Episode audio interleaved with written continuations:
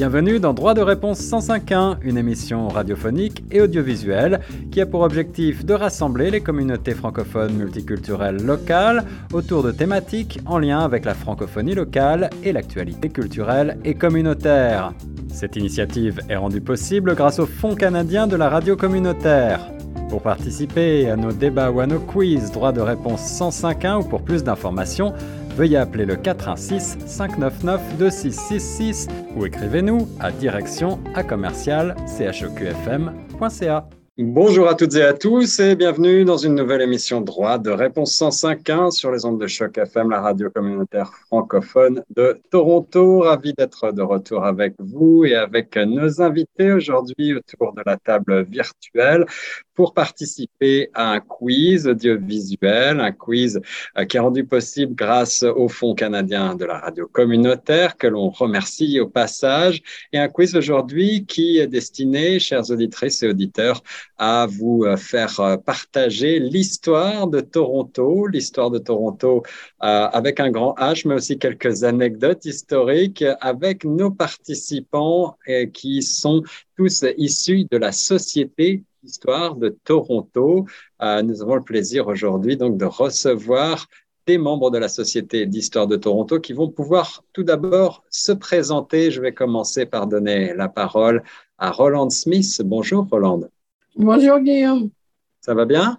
Ça va très bien, merci de nous accueillir. C'est un plaisir. Roland, en deux mots, puisque après le quiz, on aura l'occasion de parler de votre actualité et euh, des programmes de la Société d'histoire de Toronto. Mais voulez-vous peut-être juste euh, nous rappeler euh, depuis quand existe cette fondation d'histoire et quel est son mandat? La Société d'histoire de Toronto a été fondée en 1984 quand Toronto fêtait son 150e anniversaire. Il y a eu un comité euh, formé pour euh, avoir des activités spéciales lors du 150e et il y a eu un sous-comité francophone. Et c'est ce sous-comité qui est devenu, après, après 1984, qui est devenu la Société d'histoire de Toronto. Voilà, un organisme toujours très actif aujourd'hui et euh, qui nous permet de découvrir notre belle ville reine sous l'angle historique. À côté de vous, euh, Christian Bod est également des nôtres aujourd'hui. Bonjour Christian. Bonjour Guillaume et merci pour cette invitation. Merci à vous, merci de vous être joint. Et puis j'ai également le plaisir de vous introduire chez les auditrices et auditeurs à Christine Pilote-Ruland. Bonjour Christine. Ah, bonjour Guillaume et merci de l'invitation. Je suis ravie d'être euh, parmi vous. Merci, plaisir partagé. Pour animer cette émission Droit de réponse, j'aurai le plaisir d'être assisté par Nathalie Salmeron, votre journaliste et animatrice de l'après-midi tous les jours de la semaine sur Retour de choc. Bonjour Nathalie. Bonjour à tous, bonjour Guillaume. Ravi d'animer de, nouveau une émission retour de choc, une émission, pardon, droit de réponse avec toi euh, pour un quiz. Alors, le quiz, c'est toujours un format assez amusant. On va peut-être commencer sans plus tarder. On a pas mal de questions sélectionnées aujourd'hui euh, et on a eu du mal à faire le tri tant elles sont toutes intéressantes. On va voir si vous êtes, euh, si vous êtes euh, fin connaisseur de ces anecdotes qui font la richesse, la beauté de l'histoire de Toronto, avec euh, donc euh, cette première question, sans plus tarder. À quoi le mot Sienne fait-il référence? On parle bien sûr de la fameuse tour Sienne, la CN Tower, dans le centre-ville de la, de ville reine, une tour qui est évidemment un monument très visité, un monument touristique et un symbole de Toronto.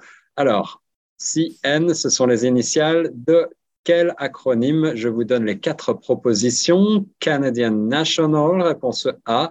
Nord canadien, Nord canadien, réponse B. Euh, Naval canadien, réponse C. Ou Nouveau canadien, réponse D. Nathalie, il me semble que c'est Roland qui a commencé tout de suite par lever la main. Exactement, la, main de Roland s'est levée très rapidement. Donc, je, Roland, je te laisse la parole pour nous donner la réponse. C'est la réponse A. Eh bien, effectivement, c'est une bonne réponse, Roland. C'est bien la réponse A.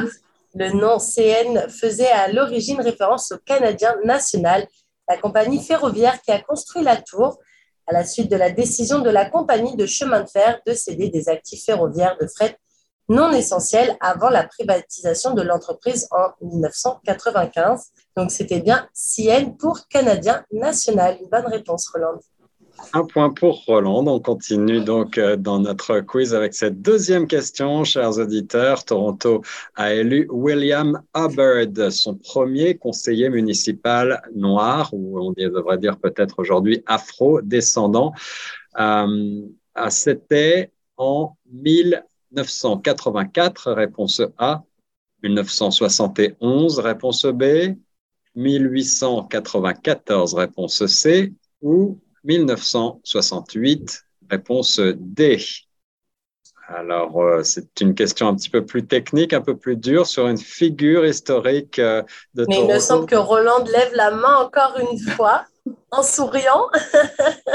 Roland. La réponse C. incollable, Roland, incollable, exactement. C'est bien la, question, la réponse C, 1894. Hubbard a été élu conseiller municipal pour euh, le premier de ce qui allait devenir 15 mandats. En fait, il a fait 15 mandats et on le surnomme le vieux Cicéron en raison de ses talents d'orateur. Voilà, et cette fonction de conseiller municipal, à l'époque, on l'appelait l'alderman.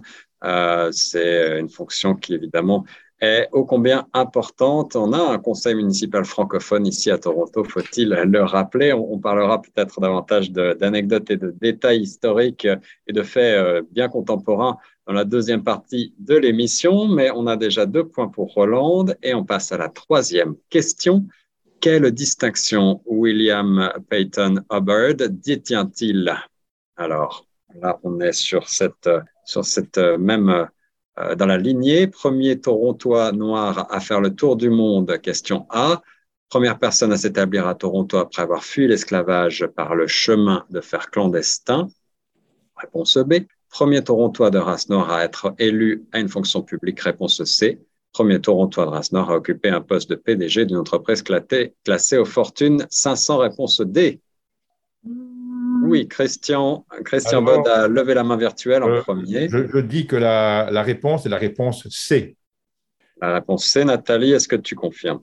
Eh bien, c'est une bonne réponse. C'était le premier Torontois de race noire à être élu à une fonction publique. Exactement, Christian. Ça fait un point.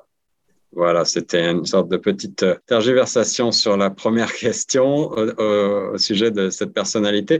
J'en profite pour vous demander si peut-être, euh, savez-vous, s'il y a des, euh, représentations de, euh, de William Hubbard en, ville? Est-ce que l'on peut le voir quelque part, à votre connaissance? Oui, Roland Il y a probablement une plaque historique et il y a un livre qui a été publié sur lui. Je ne peux pas vous donner le titre exactement maintenant, mais il y a un livre sur sa famille. Alors voilà, une personnalité peut-être un petit peu euh, oubliée aujourd'hui. Il y a une plaque. Et si, si je, la plaque serait sur Broadview, que ça ne m'étonnerait pas parce qu'il il avait une maison sur Broadview au sud de Bloor, je pense. Alors c'est possible que la plaque soit dans cet environnement. Excellent. OK. Eh ben, merci pour le, merci pour l'anecdote. Alors, question numéro 5. Quelle ethnie à Toronto est la plus importante en dehors de son pays euh, d'origine. C'est euh, de diaspora que l'on parle ici. Quelle est la, diaspora la plus importante à Toronto? Est-ce que c'est petit A, la diaspora italienne, petit B, la française, petit C, la portugaise ou petit D, l'espagnol? Et c'est Christine qui a levé la main en premier. Alors, je devine, mais je crois que c'est la présence italienne. Ah.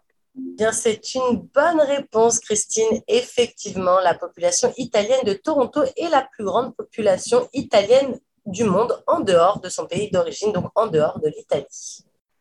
Et Roland, euh, veux ajouter quelque chose? Oui, je voudrais ajouter quelque chose. Votre question, elle est un peu... Euh, parce que si on pense d'ethnie ou si on pense de langue parlée, L'espagnol, c'est toute l'Amérique du Sud. Le portugais, on y ajoute le Brésil. Euh, elle n'est elle est pas très claire. Alors, on va faire part de votre remarque à notre conceptrice. Merci en tout il faut parler du pays ou de la langue. C'est la raison pour laquelle je précisais plutôt la diaspora, euh, qui euh, est un terme qui peut-être recoupe un petit peu mieux les choses. OK. Question numéro 6. À Toronto, tous les sports étaient interdits le dimanche jusqu'à ce que les électeurs annulent la loi lors d'un plébiscite. En quelle année cette loi a-t-elle été promulguée? Est-ce que c'est en 1868, réponse A, en 1899, réponse B, en 1912, réponse C, ou en 1950, réponse D. Roland, une fois de plus. Je dirais D. Et je vais faire un tour de table. Du coup, est-ce que Christian, tu aurais une, réponse Je dirais, je dirais euh, C, 1912. Et Christine, est-ce que tu aurais peut-être... Euh, Moi, j'aurais dit 1950 parce que la ville était trop plate avant. La vieille réputation euh, de platitude de Toronto. Alors, euh, Nathalie, est-ce que tu peux nous donner la bonne réponse? Eh bien, oui, parce que malheureusement, je n'ai pas eu de bonne réponse parmi les vôtres. Et oui, euh, la réponse correcte pour cette question, c'était la réponse B, 1899. Ah bon? Ouais, c'était donc, c'était donc, donc cette année-là où la loi a donc été annulée et on a pu refaire du sport à partir, euh, enfin, le dimanche. un quasi sans faute jusqu'à présent. Euh, une, loi bien, une loi bien surprenante, en tout cas que celle-là, euh, pour l'anecdote. pas, pas, de sport le dimanche, c'était certainement une, une, question religieuse, j'imagine. On passe à la septième question. Quand la législature provinciale a-t-elle modifié les lois sur l'alcool pour autoriser ce qu'on appelle les bars à cocktails à Toronto qui pouvaient servir euh, des boissons mélangées. Là encore, il s'agit d'une anecdote euh, intéressante. Les boissons mélangées n'étaient, euh, semble-t-il, pas autorisées à une certaine époque. Alors, quand est-ce que la loi a été modifiée? Est-ce que c'est petit A en 1867, petit B en 1929, petit C en 1965 ou petit D en 1947 Toronto, Toronto avait une réputation abominable parce que j'ai habité Montréal pendant 25 ans et euh, à l'époque, on, appelait, ça Toronto la pure parce que c'était un, un, peu psychorigide. Alors, oui. Alors, je dirais que c'est assez récent pour euh, les, la libéralisation des, euh, comment dirais-je, des, des, des, débits de boissons et des, des, bars à Toronto est assez récent. Je vais aller avec C 1965. 1965, carrément, Christian. Alors, est-ce que vous avez d'autres euh, suggestions, Roland et Christine, sur, ces, sur cette, euh, ce changement de loi qui euh, donc, a autorisé les cocktails? Je serais d'accord avec Christian parce que pendant longtemps, c'était pas permis d'avoir quelques boissons que ce soit de servi même le dimanche. Hein? Donc, c'était interdit le dimanche. Alors, ça devait être au même moment toujours pour des raisons probablement liées à la religion. Euh, Roland, euh, tu voulais ajouter quelque chose? Ben, c'est la bonne réponse ou c'est pas la bonne réponse? Alors, Nathalie, Nathalie nous Alors, avant de donner la bonne réponse, je serais curieuse de savoir quelle serait ta réponse, Roland. Moi, je vais quand même aller pour. Euh, c'est curieux, 1929, il y, y, a eu la prohibition à Toronto, mais elle était finie en 1929 je vais dire 1947. Ah bah, mais là ça va aller peut-être parce que Toronto, Toronto est une ville amalgamée récente, mais il y a eu des, ce qu'on appelle des quartiers de Toronto qui étaient encore secs, on va dire, dry, ça s'appelait, et qui n'ont pas servi d'alcool jusqu'en 65. Probablement, il y avait le quartier de High Park qui était dry, mais maintenant, ces quartiers-là, ils sont amalgamés à Toronto. Donc, ça change un peu la, ce qu'on connaît aujourd'hui comme Toronto. Eh ben, je pense que ça valait euh, le temps, enfin, ça valait le coup de, prendre en considération ta réponse, Roland, puisque c'est la bonne réponse, effectivement. C'est en 1947 que, euh, que Toronto a accepté d'avoir des bars à cocktails où on pouvait avoir donc ces fameuses boissons mélangées. Par boissons mélangées, je pense que c'était vraiment le fait de mixer de l'alcool avec une boisson peut-être soft qu'on fait ce qu'on appelle. Euh, et puis les, les, bars avaient une partie où les hommes seuls s'asseyaient et une partie où il y avait les couples. On ne mélangeait pas les hommes et les femmes qui ne se connaissaient pas. Et si une femme seule rentrait dans un bar, elle devait s'asseoir Non, elle rentrait dans la section euh, hommes et femmes. D'accord. Vous alliez pas dans un heureusement bien changé.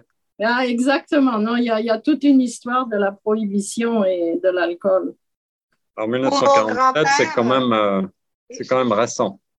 mon, mon grand-père s'arrêtait tous les soirs après avoir fini son corps euh, à ce qui s'appelle The Wallace Room. C'est au coin de, c'est dans le bout de Broadview, euh, euh, Pape, je pense, à la sortie de la, la Don Mills. Et puis avant, justement, il y avait les deux entrées, entrées pour hommes et femmes et les entrées pour les hommes. Elles ont duré jusque dans les années 1970. Sûrement. Mhm. J'étais à Toronto, oui, j'étais à Toronto en 1982. Il y avait la Coupe du monde de football, football Oui. soccer. Et je cherchais désespérément un bar le dimanche après-midi pour voir les matchs. Ben, C'était difficile. Il a fallu que j'aille dans le quartier La Petite Italie et il y avait une famille qui regardait la télévision et je me suis assis avec eux. On avait les télés sur le trottoir parce qu'il n'y avait Ah pas oui? beaucoup de télévision. Eh, Tout le quartier Kensington, les Portugais avaient tous une, une télévision dehors. alors, c'est- Merci pour les anecdotes. Euh, Je crois qu'on a bien tordu le cou, heureusement, aujourd'hui, à, à cette réputation un peu euh, de ville ennuyeuse, de ville euh, laborieuse où on ne fait que travailler. Il y a quand même beaucoup de, euh, de belles choses et de beaux endroits pour sortir aujourd'hui à Toronto. On en parlera peut-être. Ah, un oh, absolument, ça, a éno- énormément changé. Oui, ah, et, très récemment surtout. Passons encore à, à une question euh, d'histoire avec cette huitième question. Les îles de Toronto qu'on connaît tous aujourd'hui, qui sont une des plus belles attractions touristiques peut-être. Euh, les îles de Toronto étaient autrefois rattachées au continent. Elles ne sont devenues officiellement des îles qu'après un événement. Voici la liste des événements. Euh, A de violentes tempêtes en 1852 et 1858 qui ont créé un gouffre de l'Est séparant Wards Island du continent. B. L'ancien maire David Miller, en partie dans le but de réduire l'utilisation de l'aéroport de l'île, aurait demandé aux équipes de construction de la ville d'élargir le Western Gap et d'en faire un canal permanent pour les plaisanciers en 2003. Petit c, les militaires britanniques qui euh, modifiaient le port après la guerre de 1812 ont creusé le Eastern Gap pour permettre aux navires de guerre de fuir plus facilement York vers l'est pour rejoindre les fortifications supérieures de Kingston.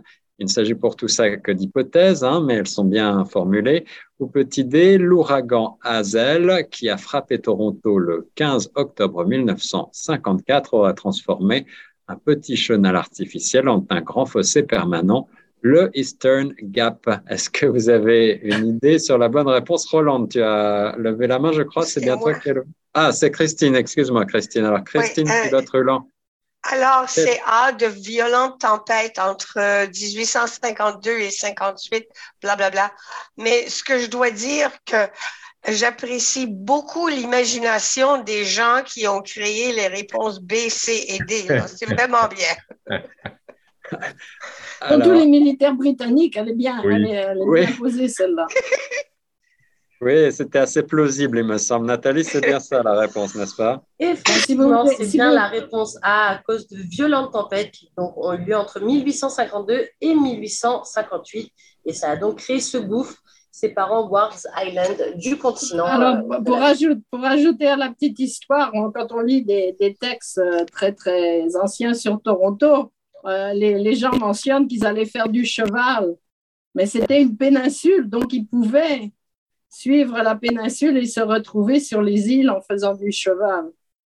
Mais après, on dit, ben non, ils ne pouvaient pas, il n'y avait pas de bateau, ta, ta, ta, ta. mais si, euh, jusqu'à une certaine époque, on pouvait aller euh, faire du cheval sur, euh, sur les îles par la péninsule.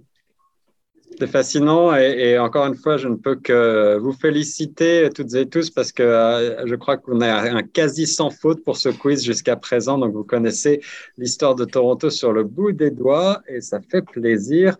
On va passer à un mot célèbre d'une personnalité qui aurait déclaré que Toronto était, je cite, New York dirigé par les Suisses. Qui a eu ce mot célèbre? Est-ce que c'est A, l'acteur Peter Ustinov en 1987 ou B, le maire de New York Ed Koch en 1982 C, l'ancien premier ministre britannique John Major en 1997 Ou réponse D, le dirigeant soviétique Mikhail Gorbatchev en 1988.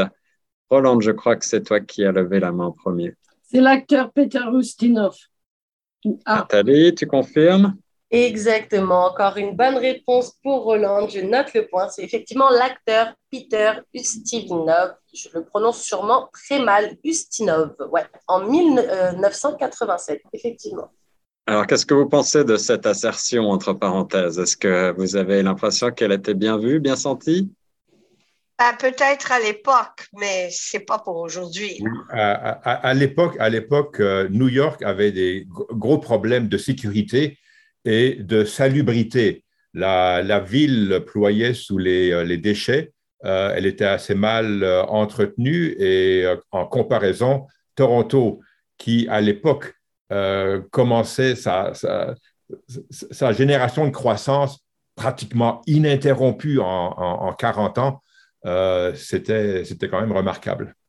Bah, c'est pas c'est un compliment, c'est pas. Oui, exactement, oui.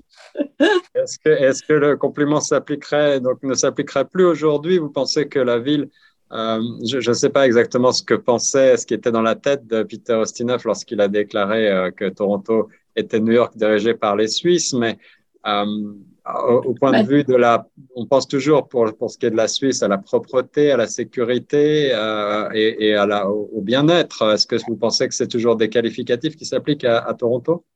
Je dirais que Toronto, certainement, euh, n'a pas à rougir de l'efficacité de ses, services essentiels, de ses services sociaux, de son système hospitalier, de son système économique. Euh, c'est une des, très belles villes. Euh, et quand on voit l'évolution de Toronto dans les 40 dernières années, car Toronto a, je dirais, embrassé la modernité, la modernité urbaine euh, et mondiale, euh, petite, euh, petite république libérale, multiculturelle, qui vaut la peine de découvrir.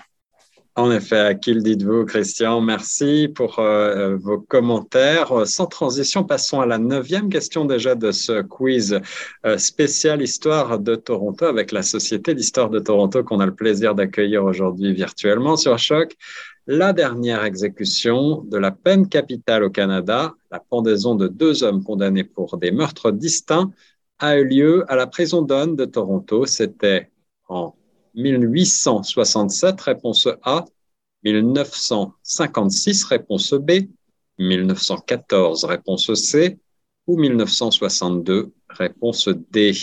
Quel serait votre avis sur cette dernière exécution capitale au pays qui a eu lieu donc à Toronto? De quand ça date, d'après vous? Roland? Je vais tenter B, 1956. Est-ce qu'on aurait d'autres propositions, Christine, peut-être? Moi, je proposerais 1962. D'accord. Et puis, Christian, est-ce que tu aurais une proposition? J'hésite entre B et D. Peine la, peine capitale a été abolie au Canada dans les années 70. Et ça faisait déjà, je pense, une vingtaine d'années qu'il n'y avait pas eu d'exécution capitale. Alors, pour cette raison-là, j'irai avec B. Avec B? Eh bien, du coup, c'est Christine qui nous donne une bonne réponse avec 1962. Effectivement, c'était la dernière exécution de la peine capitale au Canada. Donc, 1962, réponse D. Et ce n'est pas si vieux, ça nous fait réfléchir en effet, et rien n'est jamais acquis dans ce monde, donc euh, on ne peut que se féliciter que euh, ces peines capitales, je pense, soient abolies. Euh, dixième question déjà de ce quiz, donc on va euh, considérer cette dixième question pour vous départager, et puis ensuite, si, il y a besoin, et je demanderai à Nathalie, eh bien, on, on pourra poursuivre un petit peu sur les questions pour vous départager. Les deux premières euh, députées provinciales élues à l'Assemblée législative de l'Ontario, Agnès MacPhail et Rae Lecoq, ont conquis les électeurs de leur circonscription d'Eastyoke et de Bracondale, dans la région de Toronto, en quelle année? En 1885, réponse A. En 1918, réponse B. 1943, réponse C ou 1898 Réponse D. les deux premières députées féminines. Euh, que... Question qui a l'air un peu difficile. Je vois des têtes un petit peu se pencher de gauche à droite, des petits oui. sur les visages. J'hésite entre 1918 et 1943, entre B et C. Bon, euh, je vais, Parce que les, les femmes euh, n'ont pas été déclarées comme personnes, je pense, avant 1927, non? Alors, c'est peut-être 1943. Euh, Christine, tu dis 1943. Christian, est-ce que tu aurais une proposition je, dirais 1943 aussi parce que les suffragettes, c'est 1918. Je pense que les, euh, les femmes ont, ont, conquis le droit de, de, vote euh, en, vers les années 18-20. Alors, 1943, ça me semble assez, assez rationnel. Et Roland, pour conclure, est-ce que tu aurais toi aussi une idée de réponse? Je vais tenter 1918 puisqu'elles étaient des, pionnières. Euh, allons, euh, allons pour 18, qui sait eh bien, malheureusement, c'était pas 1918, c'était bien 1943. Christine et Christian, vous avez donc la bonne réponse.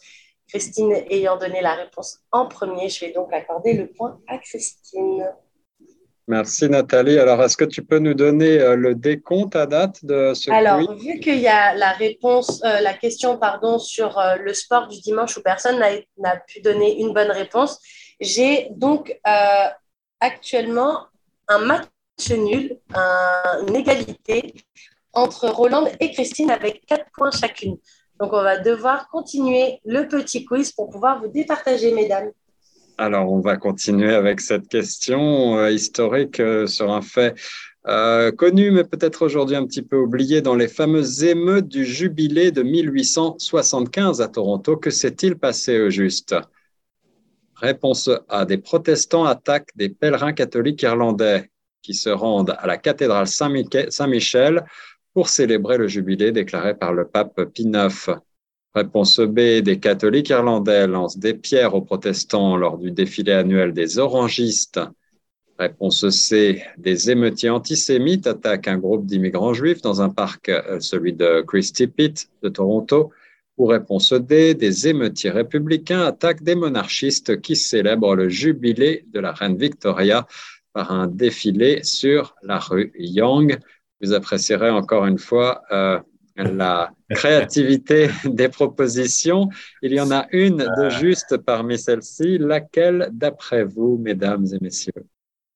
Ben, je vais m'aventurer, mais je suis pas sûre. Là, je pense que c'est B, les catholiques irlandais qui lancent des pierres aux protestants lors du défilé des orangistes. C'était vraiment, euh, à l'époque, euh, on se détestait pas mal de ce côté-là. Intéressant. Alors, euh, Roland. Moi, j'allais prendre B aussi, alors je ne sais pas. on ne va pas vous départager puisque vous prenez la même réponse, mais Nathalie, donne-nous euh, la Alors, je vais. Je vais ah, moi, voilà, j'allais dire, je suis quand même euh, intriguée par la réponse de Christian. Qu'est-ce que tu as mais, Même si je ne suis pas en, compétition, parce que je pense que j'ai seulement un point, je vais. ça, les calculs sont bons, Christian, les calculs sont bons. je vais aller avec la réponse A. Eh bien, comme quoi, il ne faut jamais baisser les bras, Christian. Effectivement, c'est la bonne réponse, la réponse A. Les protestants attaquent des pèlerins catholiques irlandais qui se rendent à la cathédrale Saint-Michel pour célébrer le jubilé des ah, Alors, c'est une déduction, hein, tout ça, parce que euh, euh, Toronto étant une ville majoritairement protestante pendant longtemps, les protestants donc euh, n'auraient pas admis que des catholiques viennent, viennent perturber leur, euh, leur défilé. Et puis les, les émeutes antisémites à Toronto, euh, c'est dans les années 30, où il y avait... Beaucoup plus tard, oui. Beaucoup plus tard. Mm. Alors donc, il, il, nous reste, il nous reste vraiment déduction, une réponse. Mais Christian repart dans la course alors, je vois. Eh bien, on va, on va voir. Est-ce que, vous voulez, est que vous voulez une anecdote sur la reine Victoria? Mais oui, avec plaisir, Roland. Alors, vous savez qu'à droite de l'entrée de l'Assemblée législative, euh, nous avons une grande statue de la reine Victoria. Alors, la première fois qu'on a, euh, commandé une statue de la reine Victoria à Toronto dans les années 1870, euh, la statue qui a été faite en Angleterre et la statue, elle est reproduite dans beaucoup de villes du Commonwealth à travers le monde, Eh bien, personne ne voulait payer pour. Parce que nous venions, nous venions de déclarer la Confédération ah oui, canadienne. Alors, on n'était plus tellement intéressés dans des statues de la reine Victoria. Cependant, donc la statue est repartie en Angleterre et elle a été installée en Inde. Vraiment? Alors, on va progresser dans le temps. Au début du XXe siècle, lors de la mort de la reine Victoria, Toronto s'est dit il nous faut quand même une statue de la reine Victoria. Donc, on a acheté la statue, on a racheté une statue et on l'a installée au début du XXe siècle à, la droite de l'Assemblée euh, législative à, Toronto. Alors, voilà, jubilé ou pas jubilé, il y a eu des histoires autour de, de commémoration euh, célébrant la reine Victoria. Merci beaucoup, Roland, pour cette anecdote. Euh, chers auditeurs et auditeurs, vous pouvez apprécier l'incroyable savoir historique encyclopédique des membres de la Société d'histoire de Toronto dans le cadre de cette émission Droit de réponse 105.1, une initiative, je vous le rappelle, rendue possible grâce au Fonds canadien de la radio communautaire. Euh, on a toujours besoin de poursuivre donc pour vous départager. Alors voici la douzième question que nous avons sélectionnée pour vous. Une question qu'on aurait pu mettre en première position tant elle est classique. Laquelle de ces propositions est une suggestion de la signification du nom de Toronto?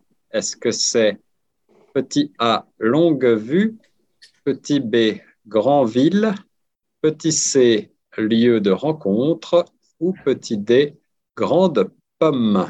Est-ce que vous voulez vous prêter euh, C'est Roland de nouveau qui a levé la main en premier, je crois. Oui, Roland. Alors, vous n'avez pas lu les, les, documents de la Société d'histoire? Je vais dire aucune de ces réponses.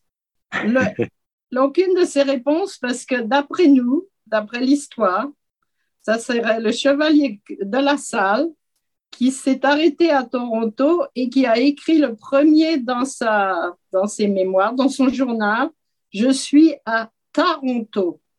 Et Toronto, c'était un mot qui, qui englobait, on va dire, bien plus que le, bassin de la rivière Humber, un petit peu et tout.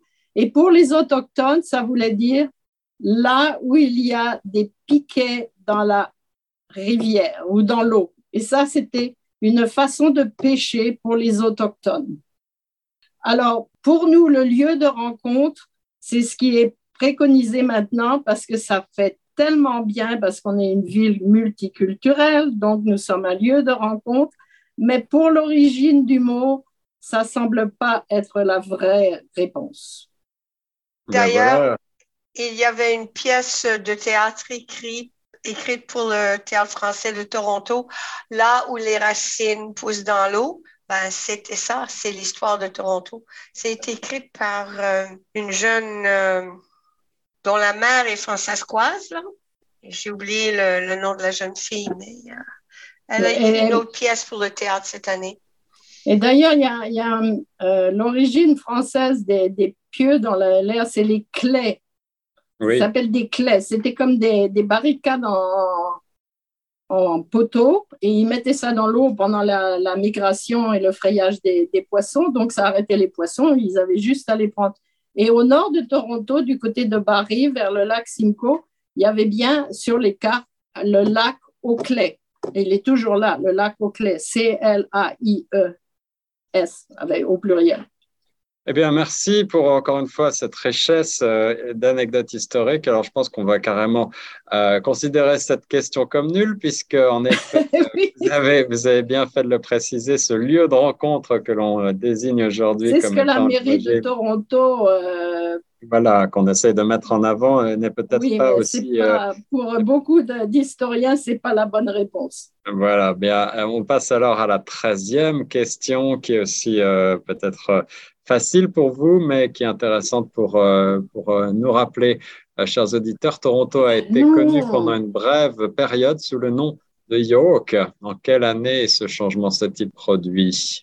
Réponse A en 1793, B 1799, C 1790 ou D 1770. Je vois Roland qui Todeline de la tête, mais Christian a, levé sa main virtuelle. Je vais dire, comme la réponse précédente, aucune de ces réponses n'est valide parce que lors de la guerre de 1812, Toronto s'appelait York. Les, les, euh, les Américains ont, euh, ont, sont venus jusqu'à à la ville de York et ont détruit la, la, ville. Je pense que c'est 1834. Oui, c'est l'anniversaire de la... Oui, euh, le, premier, euh, donc, le premier maire de la ville de Toronto, euh, William Lyon Mackenzie, 1834. Et, et puis, donc, voilà, aucune de ces, de ces réponses. Alors, ce que vous dites, je crois, est tout à fait exact. Mais Nathalie, est-ce que tu peux nous préciser peut-être la raison pour laquelle on a sélectionné cette question et, quelle serait la réponse que, qui, était associée à cette question en tout cas? Alors, la réponse qui était associée à cette euh, question, c'était la réponse A, 1793. Et j'ai une petite explication ici. L'Ontario a tenu son premier parlement en 1792 dans la ville de Niagara, alors reconnue comme la capitale du Haut-Canada. Le lieutenant-gouverneur du Haut-Canada de l'époque, le colonel John Simcoe, décida cependant qu'il souhaitait changer la capitale en Toronto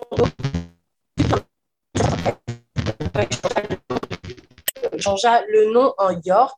Toronto était considéré comme un emplacement plus stratégique pour une capitale, en plus de posséder plus de potentiel économique et d'opportunités commerciales, notamment en raison de son port bien établi. Toronto ne comptait que 12 chalets et une petite garnison en 1795. La ville ne fut rebaptisée Toronto qu'en 1834. Effectivement, la date est là année de l'incorporation de la ville, date à laquelle la population atteignait environ 9000 personnes. Quand on compare avec aujourd'hui la population qu'on a à Toronto, c'est euh, incroyable, on dirait un petit village. 9000 personnes, c'est vraiment tout petit. Quand on voit maintenant la, densité qu'on peut voir dans les rues de Toronto, c'est assez incroyable. Merci Nathalie pour les précisions. Alors en effet, euh, je pense qu'on va arrêter le quiz euh, à, cette treizième question parce que euh, décidément, nos participantes et nos participants sont encore plus forts que nous et, ont davantage de réponses et de précisions à nous apporter. J'espère que vous mesurez, chers auditrices et auditeurs, le savoir derrière la Société d'Histoire.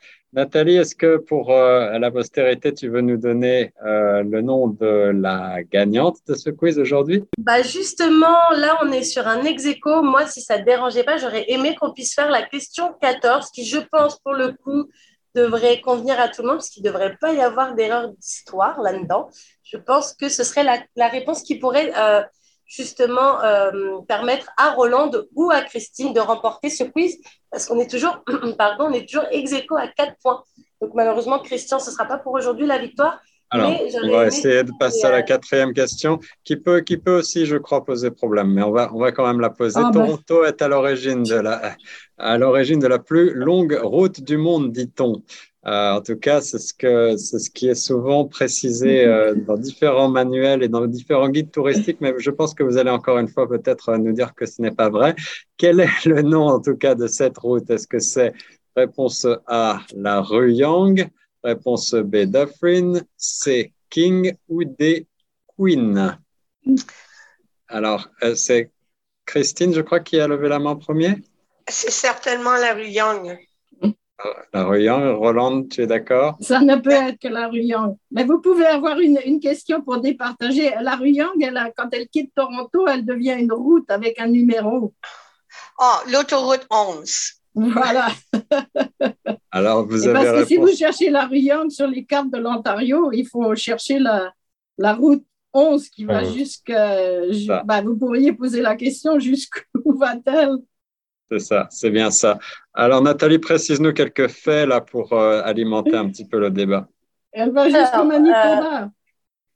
Euh, alors, le système Toronto Pass s'étend sur environ 10 km au cœur du quartier financier et commercial du centre-ville de Toronto. Ah, Nathalie, je crois que tu n'as pas la bonne, euh, le, bon, le bon texte, me semble-t-il. Là, tu nous parles du Toronto Pass. Euh, on était sur la Young. la Young, c'est la, donc la, je veux vous le préciser, la, la plus longue route du monde à 1900 km à peu près, qui s'étend donc des bords du lac Ontario jusqu'au lac supérieur. Euh, mais évidemment euh, avec des noms un petit peu différents parfois, et, cette appellation de plus longue route du monde est, parfois un petit peu, euh, débattu. En tout cas, je pense qu'on va avoir du mal à vous départager tant vous êtes. Eh bien, ça y est, j'ai une gagnante avec cette dernière réponse. Donc, avec 1, 2, 3, 4, 5 points, c'est donc Christine qui remporte ce quiz spécial Histoire de Toronto.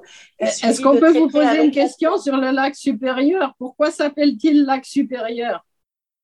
Oh là par sa position géographique, non, ça ne va pas être ça.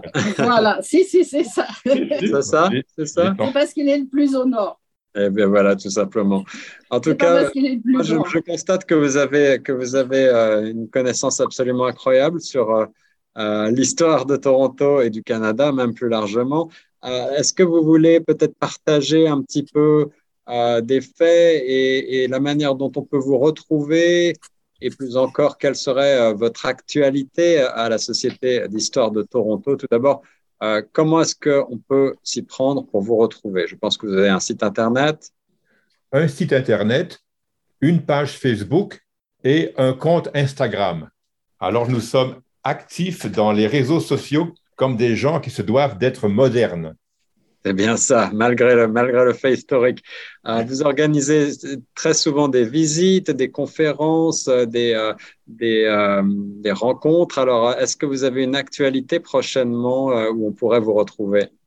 Alors, justement, le 31 juillet, nous aurons une visite guidée sur le, le thème Il y eut presque un quartier français. Parce que c'est ça qui est assez curieux dans la communauté francophone de Toronto. Euh, il y a eu un petit quartier français, on va dire au début du, dans les années 1900 et quelques au début, mais euh, il n'y a pas de, il a pas de quartier français comme on pourrait dire un quartier portugais, un quartier grec et, et tout. Alors euh, de temps en temps, on présente le, vraiment un peu le berceau de, un peu un ancrage de communauté francophone autour de la première paroisse catholique de langue française. Parce que nous avons parlé des Irlandais, mais il ne faut pas croire que les catholiques irlandais et les catholiques français euh, allaient euh, écouter le même sermon tous ah les dimanches. Donc, euh, c'était qui était. Même si ça se passait tout en latin, c'était pas pareil. c'était pas pareil, oui. Oui, merci Christine pour, pour la précision. J'allais dire que la langue était un barrage probablement, mais non, c'était le latin qui était prédominant, bien sûr. Ben oui, mais on se rend compte quand même entre nous après la messe, donc il n'y avait pas cette communauté, euh, euh, cette communauté possible euh, après et avant la messe. Alors donc la visite guidée sera à partir de 13h30 le 31 juillet et on se rencontre au, au carrefour de la rue Georges et de la rue Queen Est qui est tout, euh, tout à fait à l'est de Jarvis. Pour s'y rendre, c'est le, le, tramway 505 de la rue Queen et on arrête à Jarvis et on trouve tout de suite le, le point de rendez-vous euh, pour cette, euh, pour cette visite guidée. Alors, on a des visites guidées vraiment pour raconter l'histoire française de Toronto, qui est très mal connue, et puis l'histoire de Toronto en général, mais en français. Et on est, la seule, on est le seul organisme patrimonial qui fait des visites guidées en français. Et c'est ô combien précieux pour nous autres et, puis j'imagine aussi pour tous les gens de passage, tous les touristes. Alors on essaye de, de mettre en avant vos belles activités. Comment fait-on pour euh, s'inscrire à ces visites? Euh, Il suffit de venir. Alors elles sont gratuites. venir à 13h30. Les visites sont gratuites, oui. Mais, mais on passe le chapeau après la visite. Absolument, absolument. Mais oui, c'est euh, un travail extraordinaire que vous faites. Donc, il faut euh, souligner à quel point euh, il est important de, de, soutenir, de soutenir ce travail patrimonial. et puis, j'ai quelque chose à mentionner, c'est que quand on va reprendre nos conférences au mois de septembre, c'est la conférence de M. Christian Martel qui expliquera l'histoire de Choc FM à l'Alliance française. Donc ça, ça sera, faudra faire beaucoup de publicité de votre part. Absolument, euh, j'allais vous en parler. En effet, ce sera le 21 septembre à 19h au théâtre de l'Alliance française, si je ne m'abuse. Oui, euh, on ben, vous donne déjà rendez-vous, chers auditeurs, mais en effet, une conférence euh, d'un des pères fondateurs de la coopérative radiophonique de Toronto, notre ami Christian Martel. C'est encore une fois et encore plus à nos yeux très précieux. Merci d'organiser ces beaux événements Est-ce que vous avez euh, les uns et les autres un mot de la fin pour nos auditeurs? On va peut-être faire un petit tour de table pour euh, vous donner la parole. Encore une anecdote historique ou euh, un appel aux auditeurs? Oui, alors j'aimerais souligner pour toutes les communautés culturelles un, des défis que les, associations d'histoire ont à faire maintenant, c'est que évidemment la démographie du passé et la démographie du présent à Toronto euh, sont tout à fait différentes. Euh, et si les communautés culturelles voudraient avoir des visites euh, de, de, de, lieux qui ont été importants pour, pour elles, de lieux où il y a eu des événements fondateurs pour leur association, pour leur, pour leur développement, qu'ils nous contactent et on va organiser des visites guidées. L'appel est lancé. Merci, Christian Bod. Est-ce que vous avez un, ouvrage de référence à nous conseiller peut-être sur l'histoire de Toronto ou plus largement, pourquoi pas, sur l'histoire euh, de la francophonie locale, sur l'histoire des franco-ontariens? Est-ce qu'il y, a quelque chose qui fait référence, qui serait à vos yeux euh, peut-être important de connaître? Euh, L'histoire, ben, l'histoire du premier, de l'origine de l'histoire française de Toronto a été écrit en anglais. Euh, ah. Toronto under the French regime, mais c'est il y a très peu. Il y a pas une. Je ne peux pas penser à une publication qui couvrirait tout ça, mais il y a de nombreuses comme, euh, publications ici et là. il y a des publications sur euh, l'historique de l'historique des, des, paroisses. Il y a des publications sur l'historique des écoles françaises. C'est c'est là, mais c'est ici et là.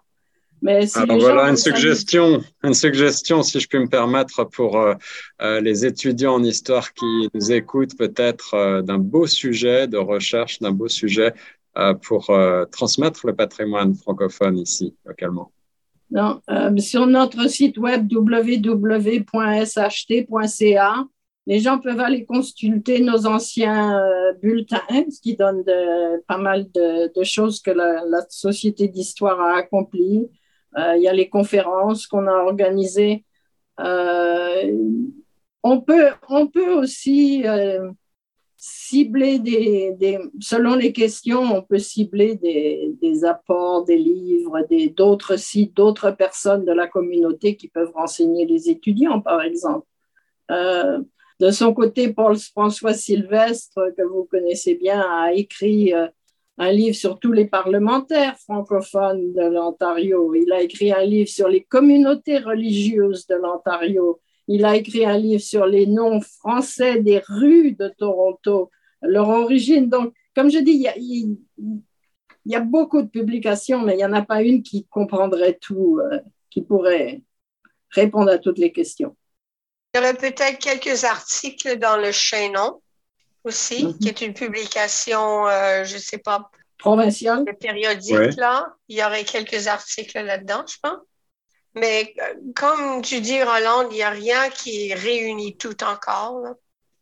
Ce serait un ouvrage à faire là, si quelqu'un veut faire euh, une thèse de doctorat. Guillaume, peut-être?